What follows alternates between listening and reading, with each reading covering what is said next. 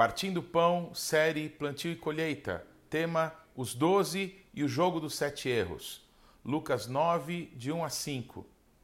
Tendo Jesus convocado os doze, deu-lhes poder e autoridade sobre todos os demônios, e para efetuarem curas.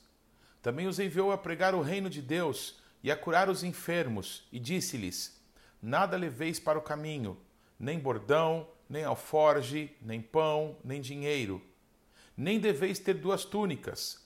Na casa em que entrardes, ali permanecei e dali saireis.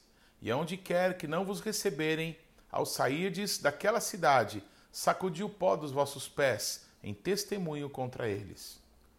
Na maneira de Jesus preparar os que seriam os apóstolos do Cordeiro, o Senhor tinha um método que era, primeiro, realizar sinais maravilhosos, depois, ensinar os seus discípulos sobre as coisas do reino dos céus e então lhes dando autoridade para realizar as mesmas obras, os enviava, para que fossem treinados na prática. Este é um bom momento retratado no capítulo 9 do Evangelho de Lucas. É muito curioso ver que nesse Evangelho, Lucas concentrou num mesmo capítulo sete coisas erradas, muito erradas, que os doze fizeram. Será que você pode achá-las? E em nossa vida e na maneira com que Cristo tem nos chamado e nos enviado a manifestar a vida que Ele tem nos dado, você consegue ver os mesmos erros ou outros mais? Vamos aprender com os erros dos outros e buscar um coração sábio? Vamos lá. Primeiro erro: os discípulos querem ficar sozinhos com Jesus. Depois de um dia muito cansativo, em que o Mestre passou todo o tempo ensinando as multidões sobre as coisas do reino dos céus, bem como curando enfermos, libertando cativos, e em certa hora, os discípulos, muito cansados, pediram que Jesus despedisse as multidões para que eles pudessem ficar sozinhos, só com o Senhor. A desculpa era boa, para que as multidões, que já estavam com muita fome, pudessem ir buscar alimento em alguma cidade. Mas Jesus lhes disse: Deem vocês de comer às multidões.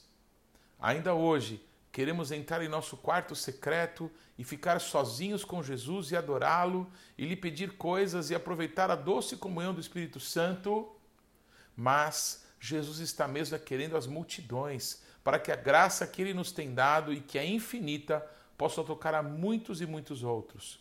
Segundo, Pedro é repreendido por Jesus. Depois de ter feito um golaço e pelo Espírito Santo ter reconhecido que verdadeiramente Yeshua era o Mashiach de Israel, logo em seguida Pedro sentiu-se orgulhoso por ter sido a primeira pessoa a ter tido esse tipo de revelação e no momento em que Jesus sentiu-se à vontade para falar claramente sobre a sua missão de morrer por todos nós na cruz do Calvário, Pedro sentiu-se suficientemente empoderado. Eu odeio essa palavra que inventaram. E esse é o resultado de todos os que se sentem assim. Pedro confronta Jesus dizendo que ele pare de falar sobre a sua morte. Jesus disse: Arreda de mim, Satanás. E ainda, vocês não estão pensando nas coisas de Deus, e sim nas dos homens. Que vergonha! O Pedro podia ficar sem essa. Porém, não é o mesmo que fazemos tantas vezes, querendo o evangelho bonitinho, em que tudo é cor-de-rosa ou azul bebê, quando na verdade Jesus precisou morrer, sofrendo terrivelmente e derramando o seu sangue para que nossos pecados fossem perdoados? Terceiro erro: Pedro é repreendido pelo Pai. No alto monte em Israel, provavelmente o Monte Hermon. Jesus levou consigo a Pedro, Tiago e João e lá transfigurou-se, aparecendo aos seus discípulos de uma forma gloriosa e eterna.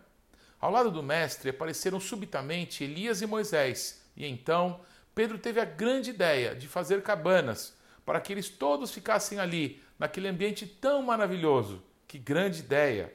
Nessa hora, não é Jesus quem repreende Pedro, é o próprio Pai, dizendo: Este Jesus é o meu filho amado, a ele ouvi.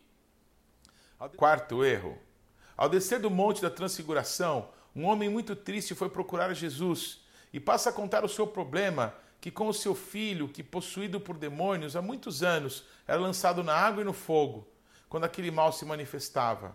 Ao contar esse problema a Jesus, de repente, ele reconhece que tem um grande problema, mas esse homem sugere que Jesus talvez tivesse um problema maior que aquele. E ele disse: Meu filho está com todo tipo de problema, mas os teus discípulos não conseguiram expulsar esse demônio.